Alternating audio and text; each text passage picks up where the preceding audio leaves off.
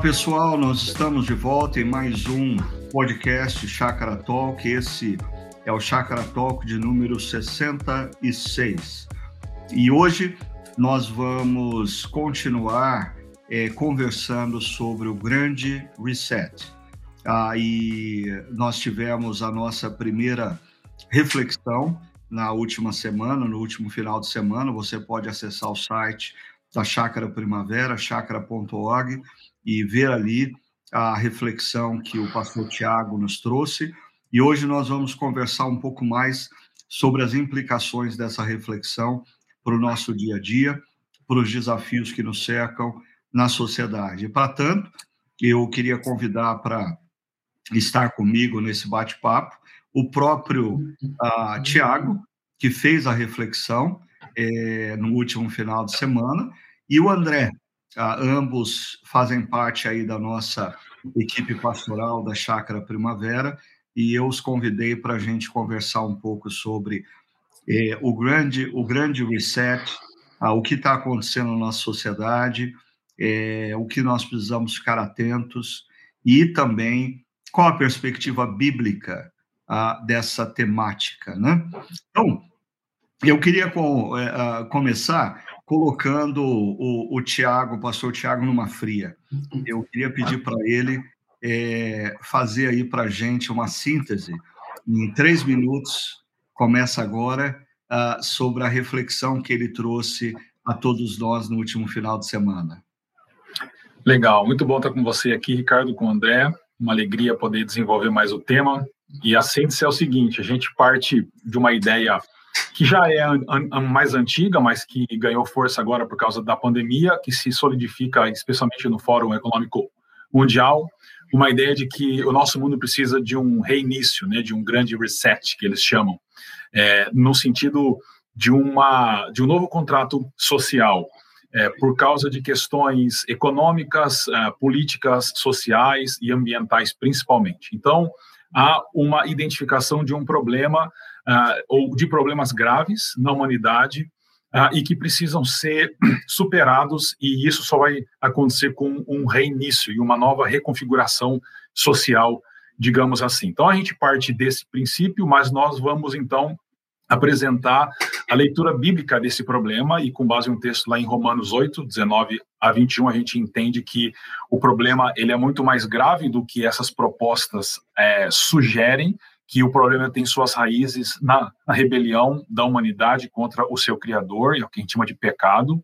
Então, nós apresentamos com base no texto de Marcos, capítulo 1, versículos 9 a 15, é, o que Deus está fazendo, ou seja, um reinício divino, né, um reset trinitário, a gente trabalhou assim, e em três pontos. Primeiro, uh, que a Trindade está fazendo isso, ou seja, o Deus Filho, o Deus Espírito e o Deus Pai, eles estão se movimentando, assim como eles se movimentaram é, para criar todas as coisas, eles também se movimentaram para começar esse reinício, e cada pessoa da, da Trindade tem seu papel nisso. O segundo ponto é um confronto, porque esse processo de reset a, bíblico ele vai para um confronto com a, domínios das trevas que estão é, aqui. E, por fim, é, esse grande reset bíblico ele é a chegada do reino de Deus, né? O reino de Deus que chega e coloca dois desafios para nós, que é, é, uma profunda mudança, que é o que a Bíblia fala de, o texto fala sobre arrependimento e um comprometimento com a mensagem do Evangelho. Assim, a identificação de que existe um problema, é nós concordamos, mas nós entendemos que as raízes desse, desse problema ou desses problemas são outros e, consequentemente, as soluções biblicamente apontadas também são outras. Basicamente, essa é a síntese da mensagem. Puxa vida, parabéns, ainda ficou sobrando 20 segundos para você. Treinado.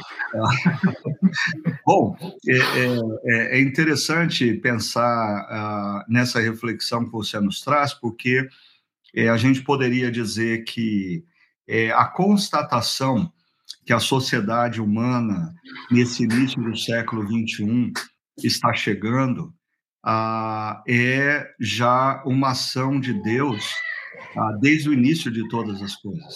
Né?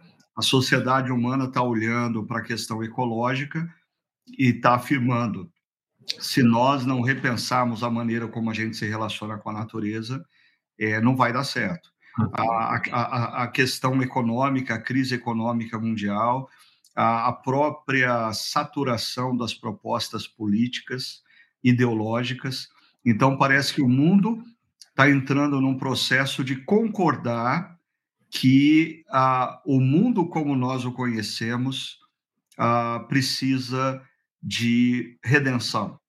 Ah, e Deus, através da pessoa do Pai, do Filho e do Espírito Santo, tem trabalhado ao longo da história nesse processo de redenção, apesar de homens e mulheres não terem consciência ah, do que ele está fazendo, né? Ah, mas por, eu, eu, eu, queria pegar o exemplo da vida do André. André, deixa eu é, trazer uma coisa muito pessoal aqui da sua caminhada.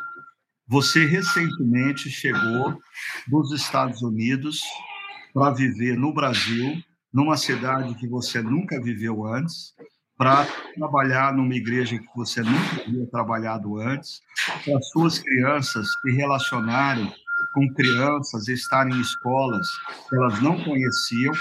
Isso, isso é um grande reset na vida pessoal e familiar de vocês, né? Eu queria saber de você, é, quando você para e pensa nessa sua experiência de voltar para a cultura brasileira e ter que viver esse grande reset, é, quais são os grandes desafios que emergem ah, para você na sua dimensão de vida pessoal e familiar? Uhum. Bem, primeiramente é um prazer estar falando com você, Pastor Ricardo, também Pastor Tiago, ah, nesse nosso bate-papo e podcast. Uh, realmente, quando se trata de mudanças, uh, a gente sempre uh, é confrontado né, com a nossa zona de conforto e, e, realmente isso gera alguns, alguns desafios, né? Eu me recordo que algumas semanas atrás você fez uma pregação, pastor Ricardo, acerca da, da voz de Deus, como conhecer a voz de Deus e, e, os caminhos que ele, que ele tem nas nossas vidas, né? e muitas vezes a gente procura profetagens, né? Então, assim, o céu se abrindo para que então a voz de Deus venha até nós e diga, ó, siga esse caminho. Mas eu compreendo que para a espiritualidade cristã, e aquele era o ponto que você trazia, a, a, a, voz de Deus ela, ela, ela acontece na nossa, no nosso relacionamento com, com, com Ele, a partir da Sua palavra, e também na voz né, de, de, de, de irmãos e irmãs. E eu compreendo que essa mudança para nós aconteceu a partir desse processo, quando irmãos, irmãs, amigos, né, falaram ah, conosco ah, textos bíblicos que vieram ao encontro desse retorno. Então, assim, quando a gente tem a certeza que, que Deus está nos direcionando para um caminho, qualquer outras vozes que propõem outros resets, elas já não fazem mais sentido. Então, esses desafios que a gente tem de entrar numa outra cultura, ah, claro que é a cultura nossa, mas a minha filha, por exemplo, ela não, ela não nasceu e cresceu nessa cultura, né? Então, assim, esses desafios que, que surgem, é, eles são pequenos comparados, assim, à, voz de Deus e o direcionamento que Ele dá para as nossas vidas. Eu lembro que nos anos 60 surgiu uma música muito conhecida e famosa que era o Som do Silêncio, The Sound of Silence, né? E essa música, ela, claro, existem várias interpretações que são dadas a, a, ela sobre o que, que o autor quer dizer a partir dessa música, mas uma delas que eu li foi muito pertinente com esse nosso tema do grande reset, de que uh, naquele contexto dos anos 60, onde várias vozes estavam em ebulição, propondo diferentes caminhos para a vida, para, para, para os problemas dos construtos da sociedade, aquilo se tornou uma concha de retalho que no fim era um grande silêncio. Uhum. Então, nós vivemos nesse mundo onde várias propostas de soluções são trazidas até nós e que muitas vezes querem confundir aquilo que é vontade de Deus nas nossas vidas. Mas quando há uh, um relacionamento com Ele, a partir da Sua palavra, e também a comunhão com irmãos e irmãs, que no, no momento agora acontece de forma online, né? eu penso que todas essas vozes elas se silenciam para aquilo que é a vontade de Deus nas nossas vidas. Então, nisso que a gente se agarra, uh, essa é a nossa esperança e esse é o nosso conforto, fazer a vontade de Deus. É, é interessante que eu acho que existem é, talvez dois, dois cenários uh, nos quais nós somos desafiados à mudança. Eu acho que essa coisa do grande reset ah, tem no seu âmago, no seu centro, a questão da mudança. Né? É, um, um, cenário é um cenário parecido com que o André e a família dele está vivendo, quando você sai de um determinado contexto e vai para um outro contexto. E uh, quando você se depara com outro contexto, você vive sentimentos de insegurança, porque você está diante de processos que você não domina, você está diante de situações novas que você não conhece. Isso acontece quando uma pessoa muda depois de muitos anos de uma empresa para uma outra empresa, de uma cidade que ela viveu a vida inteira para uma outra cidade, ou quando ela sai da sua própria cultura e vai como uma família da nossa comunidade há poucas semanas atrás ela viveu a experiência de viver na Malásia. Isso demanda mudança. E essa mudança nós vamos sofrer demais se a gente não passar por esse reset, ou seja, reiniciar diante de um novo paradigma. Mas eu acho que a gente está falando nessa série de mensagens sobre um outro cenário. Nós, como homens e mulheres, vivemos numa sociedade, vivemos inseridos numa cultura, mas nas últimas décadas, essa cultura, de maneira muito acelerada, mudou drasticamente.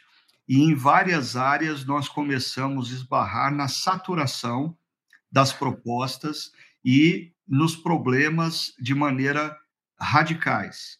Então, nós não nos movemos geograficamente, mas a cultura ao nosso redor foi transformada de forma muito radical e agora nós estamos diante dessa insegurança que muitos cristãos estão vivendo é, é, diante é, de um novo mundo, diante de um novo cenário, diante de um mundo e, cenário é, com valores completamente estranhos àqueles que eles estavam acostumados.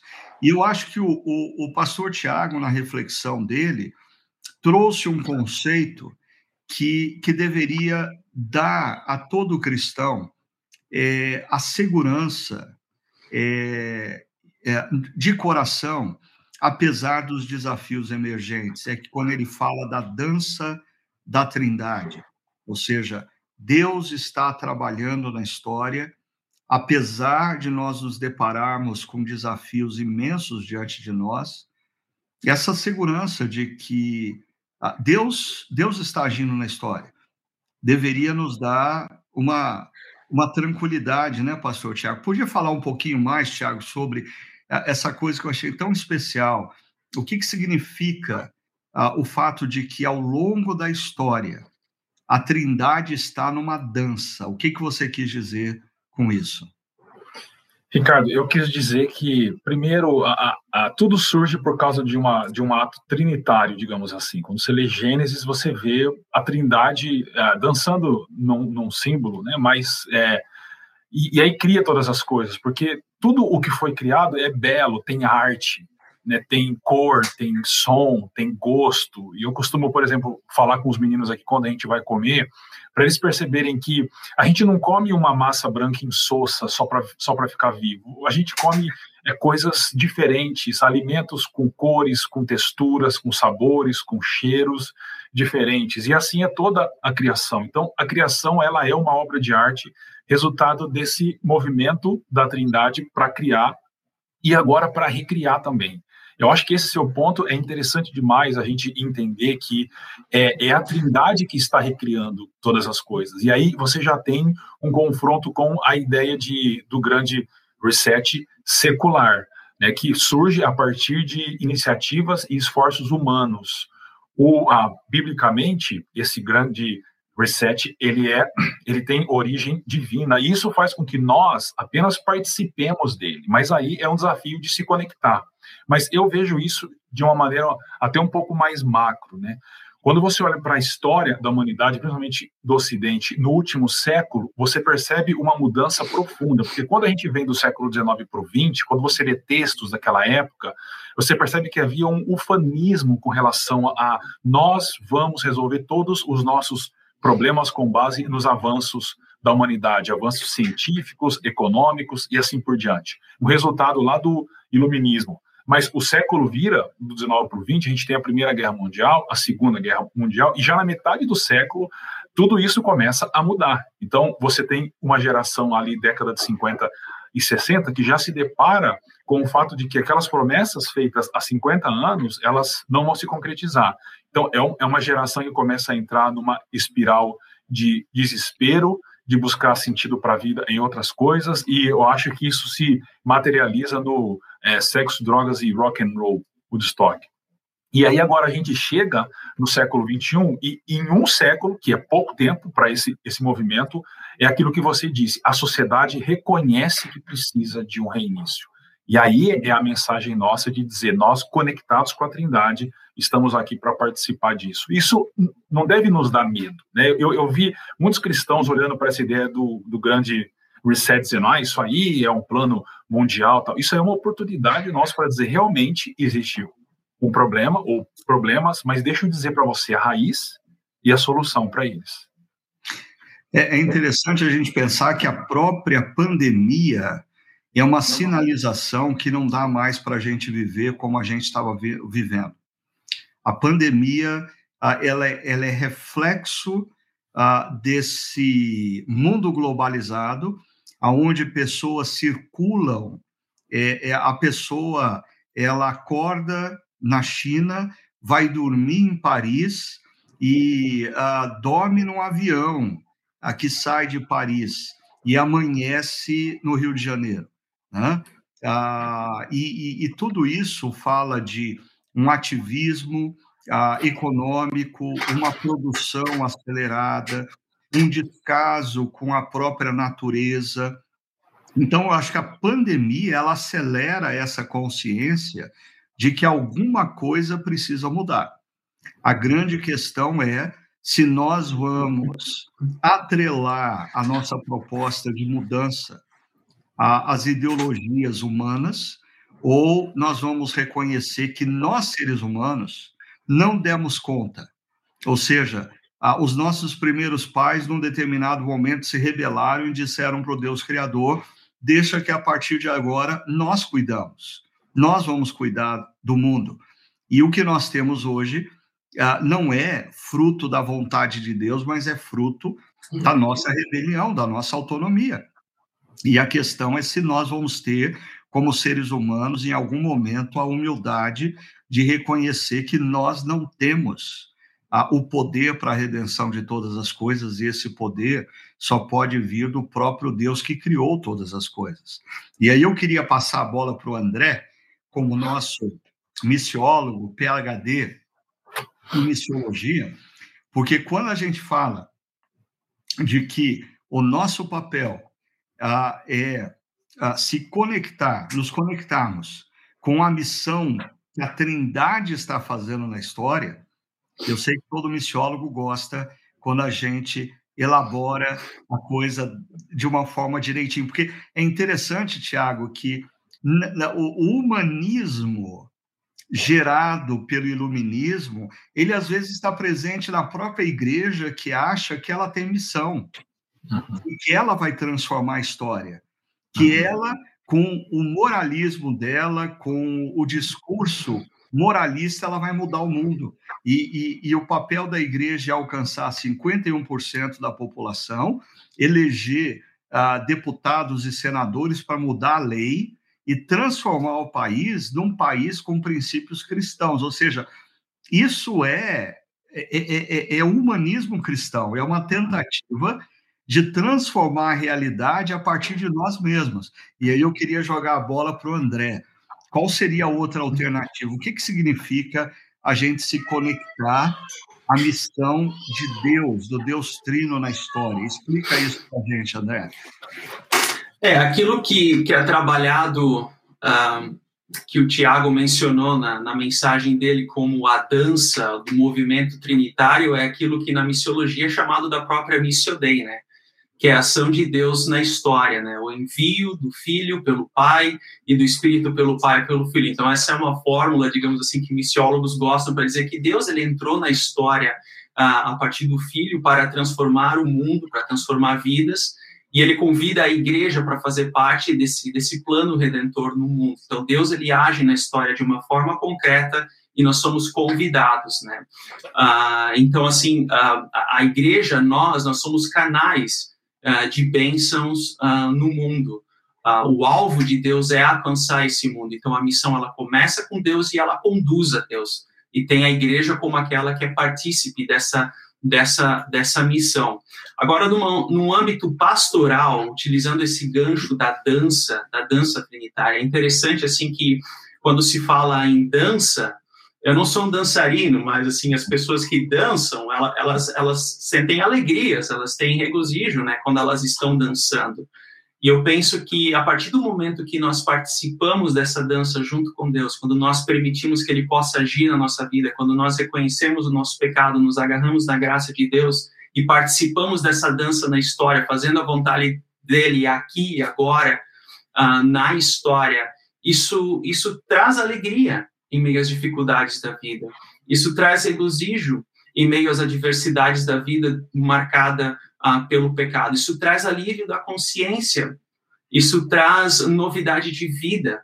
Então, nesse sentido, eu penso que o agir de Deus na história não é para que a gente faça de Deus um amuleto da sorte, simplesmente um amuleto religioso. Não, ele quer agir de forma intencional em nós, nos trazendo vida. E isso implica em transformação nossa, do nosso caráter, do nosso temperamento, da nossa natureza, de acordo com a imagem dele, para que isso não fique somente em nós, mas que também possa influenciar outros em palavras e ações. Então, numa perspectiva missiológica e numa perspectiva pastoral, é assim que eu compreendo que é a, a, a dimensão da ação, da dança de Deus, em que ele nos chama para participarmos. E é interessante, Ricardo, que, as, que na nossa sociedade mesmo, a dança marca novos inícios. Então, no aniversário de 15 anos de uma garota o pai dança com a garota, é aquele novo momento de vida daquela moça. No casamento, a, a, noiva dança com o pai e depois os noivos dançam e aquele marca um reinício na vida dele. Então, a dança tem esse caráter também de um novo começo. Sim. E, e eu achei interessante o André comentar que a, a dança ela tem esse uh, esse viés da alegria, né? E quando o André falava, me veio à mente o, o início do Evangelho de Lucas, ah, quando Zacarias ganha consciência do que o Deus Trino está fazendo na história, quando Maria ganha consciência do que Deus está fazendo na história, e quando Simeão, no templo, ganha consciência do que Deus está fazendo na história. É interessante que os três cantam e na, na canção uhum. deles eles refletem alegria. Então, isso me faz pensar que, às vezes, nós, discípulos de Cristo no século 21, nós estamos tão secularizados da nossa visão de mundo que nós olhamos o que está acontecendo ao nosso redor como se fosse a realidade última, é como se fosse de fato a, a, a, o, o, que, o imutável. E, e tem faltado a cristãos é, no século XXI a consciência de que, apesar do que nós vemos, nós cremos num Deus que está agindo na história e a fé é a convicção das coisas que a gente ainda não enxerga. E essa convicção de que Deus está agindo na história deveria invadir as nossas vidas com alegria, dissipando tanta ansiedade que tem tomado conta do coração de tantas pessoas nos tempos atuais. Agora, é, aproveitando que eu falei do início do Evangelho de Lucas, é, é, Tiago, ah, nesse grande reset, ah, que é marcado pela dança da Trindade, É, o que, que representa para a gente é essa ideia de que uh, Jesus é o Deus que entrou na história e ele trouxe para nós uma boa notícia? É, é, qual, qual, é como a gente deve ouvir é, esse relato de que Jesus é o Deus encarnado que entrou na história e que ele nos trouxe uma boa notícia. Uh, você podia falar um pouco para a gente disso? Sim, é, no relato da criação em Gênesis, é indiscutível que o ápice da criação, o clímax, é a criação da humanidade, quando Deus cria é, homem e mulher, a humanidade. Mas, é, da mesma forma, a própria humanidade é responsável pela, pelo estado das coisas hoje, porque Deus colocou a criação debaixo do, da mordomia da humanidade e a rebelião da humanidade trouxe gravíssimos problemas para toda, toda a criação, né? não só a questão ecológica, mas o cosmo todo, digamos assim. É, é por isso que lá em, Romanos 8 a 20 diz que a criação então foi lançada à inutilidade, ou seja, ela não mais completa, ela não mais preenche o fim para o qual ela foi criada. E aí Jesus ele precisa encarnar porque é, como a rebelião foi humana, um humano precisaria acertar as contas. Então, Jesus ele encarna para, é, como um humano, pagar por, por aqueles erros e pagar pelo preço da rebelião, mas mais do que isso, Jesus é o novo humano em quem nós nos espelhamos para aprender a sermos aquilo que nós fomos criados para ser. Né? Porque o que, que é o pecado? Eu já falei, acho algumas vezes, pecado é, é errar o alvo. Então, Pecado é nós é, é, não sermos aquilo para o qual nós somos criados a ser. E, e, o pecado, então, faz isso da gente. Então, Jesus é aquele que se manifesta entre nós como um humano para resolver o problema da rebelião humana e também para servir como um modelo de novo humano. Então, a imagem para mim ele é muito forte lá do batismo de Jesus, porque para mim é à medida que Jesus vai subindo das águas lá do Jordão, é, a nova humanidade está sendo é, criada a partir de Jesus por causa dessas duas questões, né? o, o pagamento pelo a, a solução pela rebelião e o modelo de um novo humano. Jesus, eu gosto da expressão Jesus é o Adão que deu certo. É, né? bem Ou seja, é, nós nascemos derivados do Adão que se rebeliou ah, contra o Deus Criador mas na medida em que a gente escuta a história de Jesus e o anúncio das boas novas, o evangelho que Jesus traz, ah, nós temos, nós podemos, crendo em Jesus, nos reconectar a, a, esse, a essa nova humanidade, a esse Adão que deu certo, Jesus, e isso começa uma nova história nas nossas vidas, né? Agora, é, deixa, eu, deixa eu levar a história de Jesus para o momento da sua morte e ressurreição.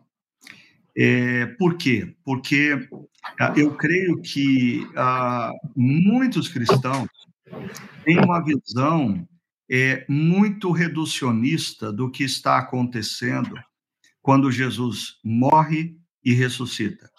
E eu queria explorar com vocês é, a importância da morte e da ressurreição de Jesus nesse grande reset que a, que a, que a Trindade está conduzindo. Primeiro, levantando para vocês, quando Jesus morre e ressuscita, é, ele está é, redimindo a humanidade ou ele está redimindo o universo?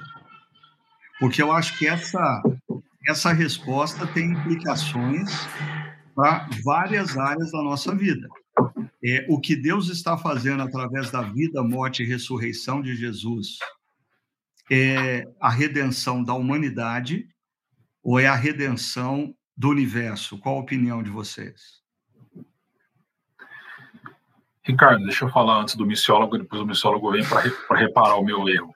É, mas de maneira bem rápida, eu, eu, eu acho que é um, um, um gravíssimo erro achar que Jesus morreu para salvar almas do inferno. Uhum. Jesus não morreu a, apenas para salvar almas do inferno, ele morreu para redimir ou reconstruir, recriar toda a criação, todo o cosmos. É isso que Apocalipse aponta para nós. lá na partir do capítulo 21. E você, André? Justamente nesse, ah, nesse, nesse, mesmo caminho que, que o Tiago está mencionando, eu creio que a criação, ou a nova criação, é uma nova criação de todo o universo, de todo o cosmos, né? Ah, João 3,16 diz que Deus amou ao mundo, Deus amou ao cosmos, não apenas a alma do ser humano, mas toda a criação. Ah, e existe esse debate né, sobre o que é a eternidade. Então, são as almas no céu ou é a recriação de todo o universo, de todo mundo, de acordo ah, com o plano de Deus, aquilo que deveria ser ah, antes do Gênesis 3, ah, no contexto da criação. Então, eu também sigo essa linha de que ah, o alvo, o telos final da história, é a recriação ah, do, do, mundo na sua perfeição, é, em perfeita harmonia. Uhum.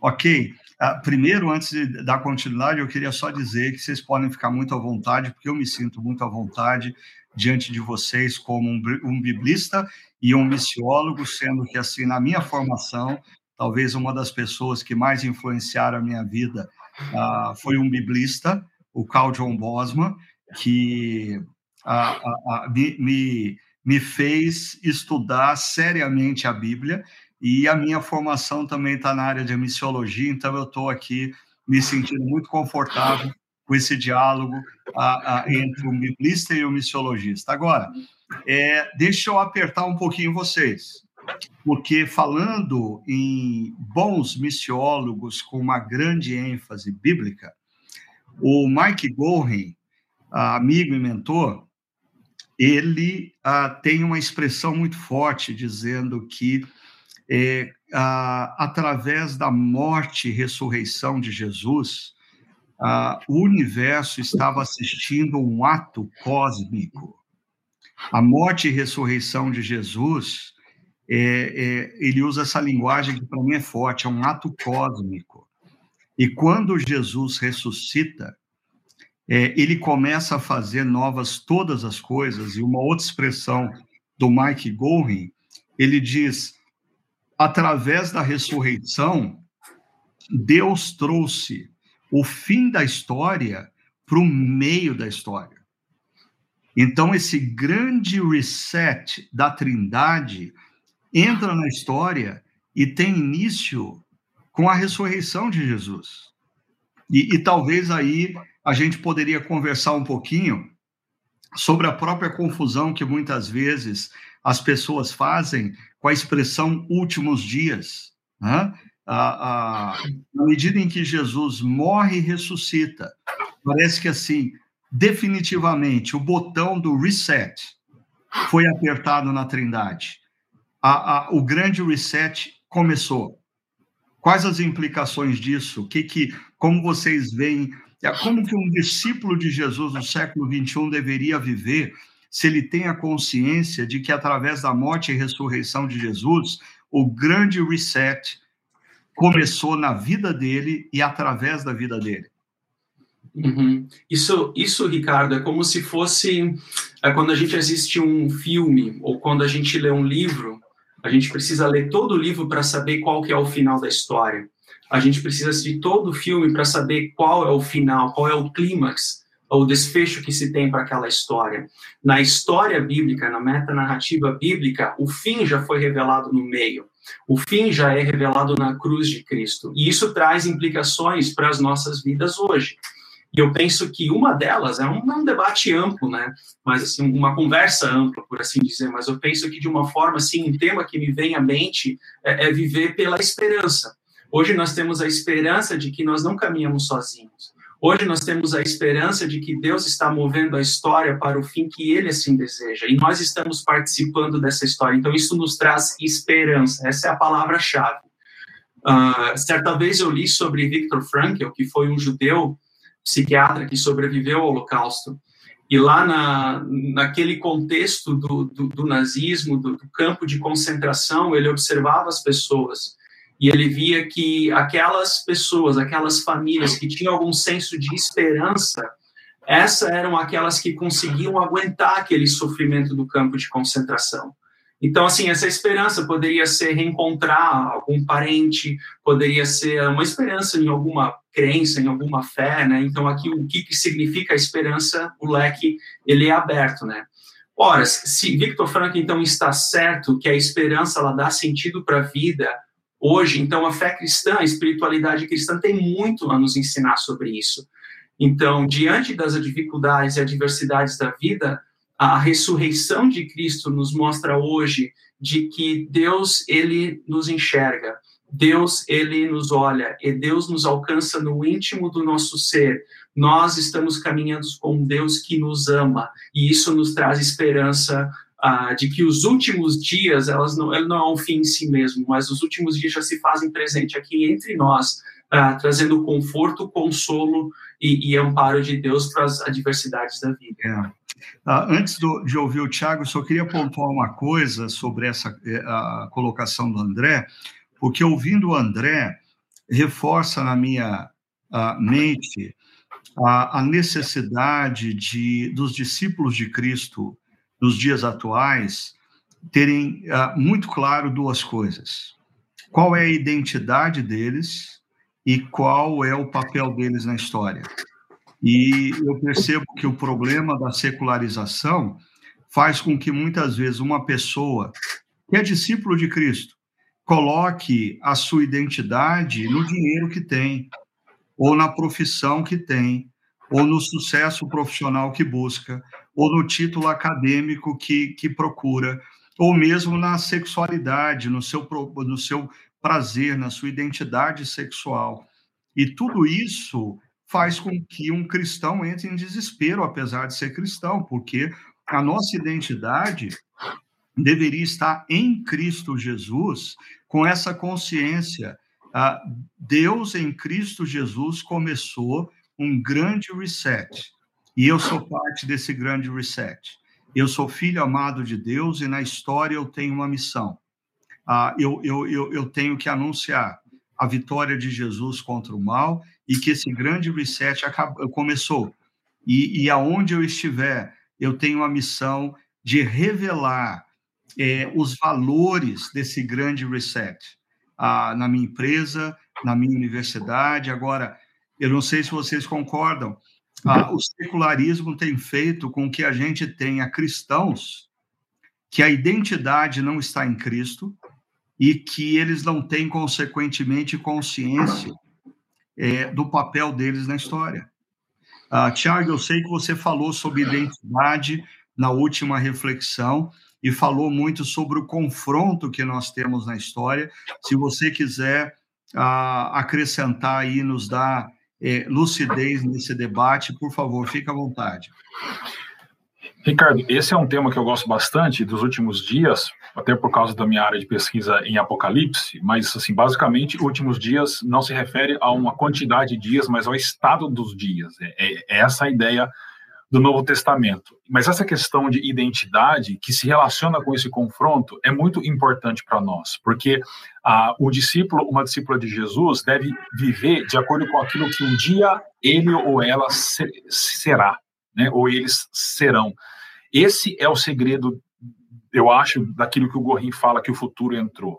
Então, dá uma ideia, uma, um exemplo. Quando você lê o Apocalipse capítulos 2 e 3, você vê igrejas lá, umas melhores, outras piores, com dificuldades, com oposições. Só que quando você vai lendo, ao final de Apocalipse, você vê a noiva ataviada, pronta para o cordeiro, que é a igreja.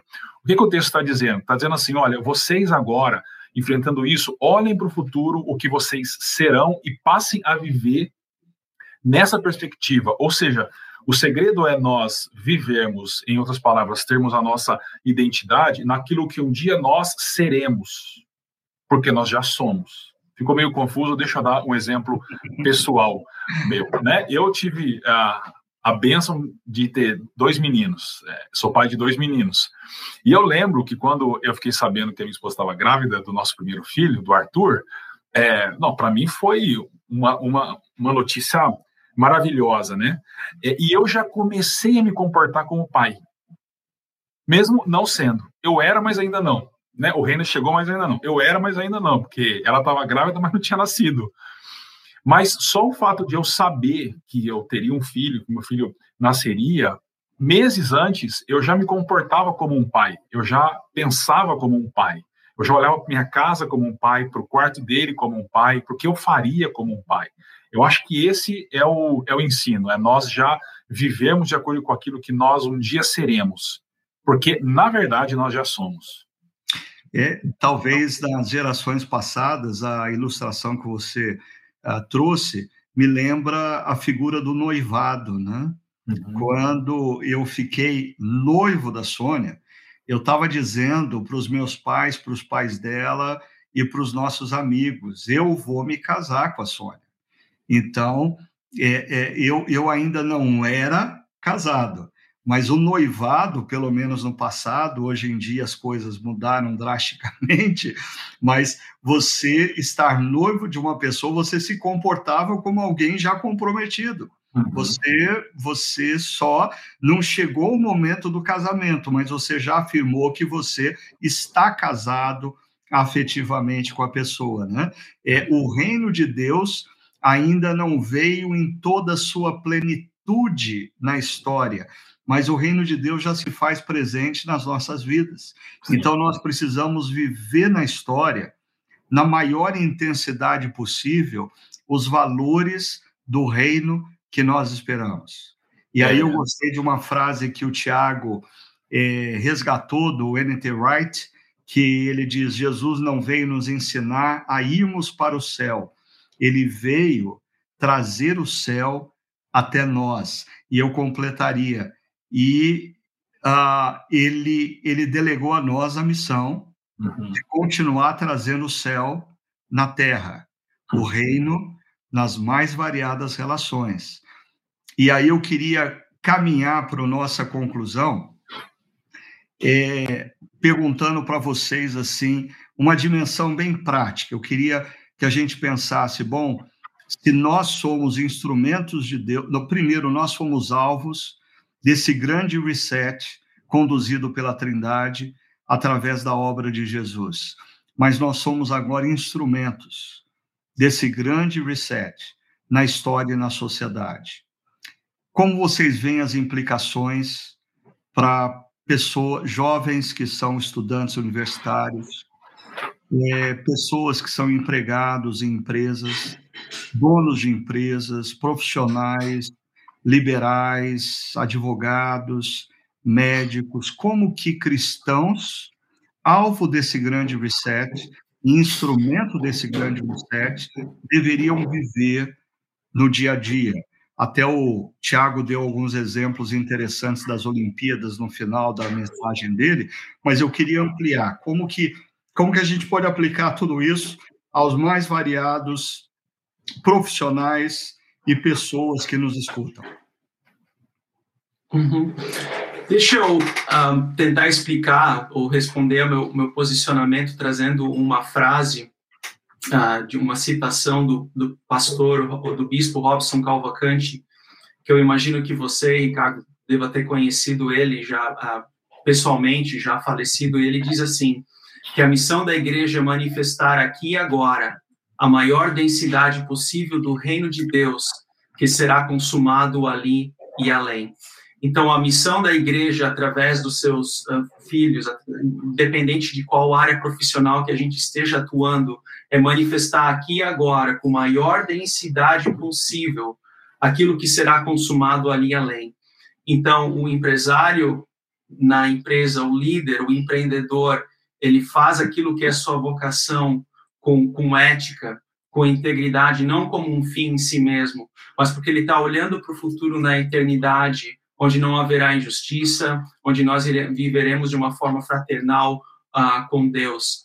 Uh, uma ONG ou uma instituição social, ela, ela auxilia uh, o pobre, o faminto, o desamparado, o sem teto, não como um fim em si mesmo, mas porque ali a lei, na eternidade, aponta-se para o dia em que não haverá mais uh, situações de injustiça. Então, tudo aquilo que nós fazemos hoje, uh, não é um fim em si mesmo, mas nós participamos dessa dança apontando para o futuro, uh, de que a eternidade ela se faz ela, ela, se faz presente hoje não na sua plenitude, mas que um dia nós estaremos com Deus dentro desse contexto da, da eternidade. Então, assim, já agora nós usufruímos, né, daquilo que é o reino de Deus, mas sempre apontando para o futuro. E essa é uma transformação que acontece de dentro para fora. Né? Isso foi algo que, que o Tiago uh, levantou na mensagem dele, que a transformação é sempre de dentro para fora. E as propostas de grande reset, elas são propostas que acontecem de fora para dentro. Uh, eu me recordo que no início dos anos 2000 havia uma, um programa da televisão americana chamado o Extreme Makeover, Transformação Extrema, que daí os participantes eles iam para uma para uma casa, para um spa e ficavam lá seis meses. E, e, a transformação era extrema no sentido literal da palavra. Então eles passavam por, por cirurgia uh, plástica, uh, enfim, dentários, uh, implante capilar e, e, daí quando terminava aquele processo eles faziam um grande show e mostravam o antes e depois as transformações eram eram absurdas, por assim dizer, né? Não é dessa transformação que, que o reino de Deus está propondo. Não é uma transformação de fora para dentro, mas é uma transformação que brota do nosso ser a partir do momento que nós nos arrependemos e cremos no Evangelho, que também é o texto de Marcos 1 que o, que o Tiago trouxe ali na, na mensagem dele. Uhum. É. Bom, eu diria, Ricardo, que o nosso papel é manifestar o reino, ou como você é, é, contribuiu com a fala do Wright, né, é nós levarmos o céu até as pessoas. Então, pensando, por exemplo, na ideia de nova criação, que a gente entende que Jesus está redimindo todas as coisas, a gente não acredita que o céu vai ser ao fato da gente morar nas nuvens com asas pulando de uma nuvem para outra. O céu é muito mais real o céu é concreto, com trabalho, do jeito que a gente é, é, consegue vislumbrar lá em, lá em Gênesis. Né? Eu costumo brincar que alguns trabalhos nós não teremos mais, como polícia, advogado, até pastor não vai precisar mais. Lá a gente fazer não outra vai coisa. ter médico, não vai ter mais médico, né? Exatamente, médico não, mas aí eu posso, eu quero me tornar um, um pescador para morar na beira da praia e assim por diante. Mas a, a ideia é que por exemplo, e um gerente que tem pessoas debaixo da sua supervisão, ele deve já viver, tratar as pessoas e trabalhar na perspectiva do que vai ser depois, do que vai ser na nova criação. As implicações para isso são algumas. Por exemplo, a dinâmica de relação com aqueles que ele lidera muda, é diferente não lidera mais com relações apenas frias e trabalhistas, mas com pessoas que são a imagem de Deus e que precisam ser respeitadas, que precisam ser tratadas de maneira digna, que tem uma família por trás.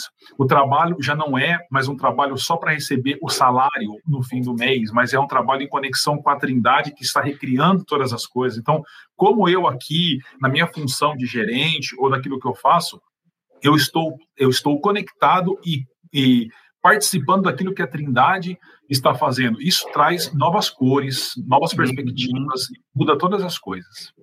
Sim, até mesmo de uh, uma valorização do que a gente faz, não determinado pela posição social ou pela remuneração financeira. Né? Eu acho que isso traz a consciência é, de que a gente faz o que a gente faz, porque nós somos cidadãos do reino de Deus na história, como Robson Cavalcante diz, trazendo na maior densidade possível os valores do reino que nós esperamos, né?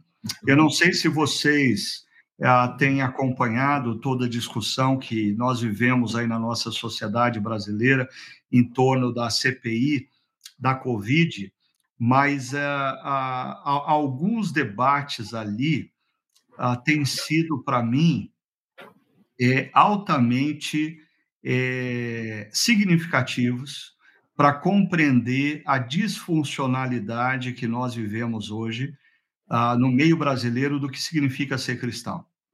Do que significa ser cristão. Né? E nos últimos dias é, teve o depoimento de um reverendo. Uhum ah, de um reverendo que foi repreendido pelo presidente é, é, da CPI, que eu diria, ele pode ser um religioso, mas até onde eu saiba, ele não tem compromissos é, efetivamente sérios com o discipulado de Cristo. Mas é impressionante quando o, o, o, presidente da CPI, um, um homem que não tem vínculos, não se identifica como discípulo de Cristo, vira para o reverendo e diz: Olha, o senhor conhece o Salmo 101, verso 7? Quem pratica fraude não habitará no, seu, no meu santuário, o mentiroso não permanecerá na minha presença. Né? E ali a gente tinha, assim, eu diria, as pedras repreendendo aqueles que na sociedade brasileira se afirmam cristãos. Uma pessoa envolvida em inúmeras fraudes em nome de interesse humanitário. Que tristeza é isso, né? Mas eu estou citando isso pelo seguinte: essa menção que o presidente da CPI faz é, é, é, é bem sugestiva para a gente pensar nessa coisa da gente viver no presente o que nós efetivamente seremos no futuro, né? Porque diz é quem pratica fraude não habitará no meu santuário. E como eu sei que eu vou habitar, habitar no santuário de Deus, a fraude não pode ser uma atividade da minha vida hoje. Ou o mentiroso não permanecerá na minha presença. Como eu sei que eu vou estar na presença de Deus, a mentira não pode fazer parte da minha história do presente, né? Mas a gente vive assim uma crise hoje de identidade daqueles que se afirmam discípulos de Cristo. E, e a gente precisa, como igreja, a reencontrar esse caminho da nossa identidade e do nosso engajamento na missão. Uh, André e Tiago, alguma última palavra sobre essa temática que nós iniciamos aqui, vamos continuar nas próximas semanas, esse grande reset que Deus começou em nossas vidas e nos convida a sermos instrumentos uh, desse grande reset na sociedade que nos encontramos. Uma última palavra para daí a gente se despedir do pessoal. É, enquanto você falava, eu me recordei que nos anos 2000 houve aquela chamada oração da propina, né, entre políticos uh, no Congresso. Eu não me recordo aqui a situação com todos os detalhes, mas uh, em outras palavras, haviam políticos ou uh, pessoas que trabalhavam no staff ali de algum dos políticos. Eles estavam fazendo uma oração de agradecimento pela propina recebida, né? Então, assim, são as é quando a igreja ela quer tomar o poder, ela não reconhece o seu papel qual é o seu papel na sociedade. Isso não significa que um cristão uh, não possa se envolver politicamente né, na, nas causas uh, do mundo, do país, da cidade. Não é essa a questão, mas entender a distinção dos papéis. E, e nisso me, me, também vem à mente que quando Paulo ele quando ele se apresenta nas cartas ele diz eu Paulo servo de Cristo ah, isso não é simplesmente uma uma introdução a uma carta como, como um fim em si mesmo, mas ele está trazendo uma identidade dele ali. Eu, servo de Cristo, Tulos, que pode ser traduzido, o Tiago pode nos ajudar nesse sentido, como, como escravo, como, como servo, como aquele que está servindo ao Deus verdadeiro. Eu penso que esse é o papel da igreja se tratando do grande reset. É aquela que serve o mundo, que é essa identidade de discipulado, de fazer discípulos, não como para seu próprio, não para ganhar números, para encher igrejas como um fim em si mesmo, mas para servir ao mundo em palavras e ações, como plano e propósito de Deus. Amém. É, eu diria, Ricardo, que nós sempre estamos buscando novos resets, desde os mais simples, como, por exemplo, planejar uma dieta para emagrecer, a melhorar alguma coisa, a, sempre, até questões maiores, é, principalmente quando a gente se envolve na missão do mundo. E eu diria que todos esses movimentos de reset precisam estar conectados com a, o que a Trindade está fazendo e com a obra de Jesus ao morrer e ao ressuscitar por nós. Aí nós conseguiremos realmente reiniciar, desde o fato de cuidar mesmo do, dos nossos próprios corpos, que é um, uma obrigação de cada cristão, de cada cristã, com relação a isso, até especialmente se envolver naquilo que Deus está fazendo, porque as propostas de reset do mundo são é, é, são falsas, elas não vão acontecer porque elas têm é, soluções falsas baseadas na, em, em, problemas superficiais. Então, nós, nós poderíamos ser a resposta de Deus para o mundo, porque a igreja é a resposta de Deus para o mundo, e assim nós participamos daquilo que Deus está fazendo no mundo e encontramos um propósito nosso, a nossa missão. Joia. Eu, eu queria agradecer imensamente a, a presença aí do Tiago e do André, que nos enriqueceram muito com essa reflexão. E eu queria dizer a você que nos escuta que se você está participando uh, desse podcast uh, na semana anterior ao dia 8 de agosto, no dia 8 de agosto, às 10 horas da manhã, em contexto lá da nossa comunidade, chakra.org, nós ainda estaremos tão somente online nesse domingo. Nós vamos dar continuidade a essa reflexão do grande reset. Vamos aproveitar que domingo, dia 8, é dia dos pais, e vamos conversar um pouco sobre o, o, a necessidade da gente viver um grande reset no relacionamento com pais, mas aqui eu estou envolvendo pais, mães, estou envolvendo idosos, numa sociedade que valoriza tão pouco as gerações mais velhas. É um dos grandes resets que nós precisamos talvez dar nesse momento é reiniciar nossa relação com essas pessoas e o que, que o cristianismo, o que, que a espiritualidade cristã tem a dizer sobre isso. E aí você vai perceber que ao longo de toda essa série, no domingo, você pode participar da reflexão uh, e no meio da semana você vai poder ouvir o podcast ampliando a reflexão. Todos os nossos podcasts vão ser, ao longo dessa nova série de mensagens, uma ampliação uh, e um, um, uma oportunidade de aplicação da mensagem às mais variadas áreas da nossa vida. Então, fique aí ligado, compartilhe o Chakra Talk nas suas redes sociais e eu espero que você uh, continue sendo abençoado por Deus, uh, vivendo esse grande reset divino na sua vida e se tornando instrumento de Deus para um grande reset na dimensão em que você vive, na, através da sua profissão e aonde você se encontrar. Boa semana e Deus abençoe grandemente a sua caminhada.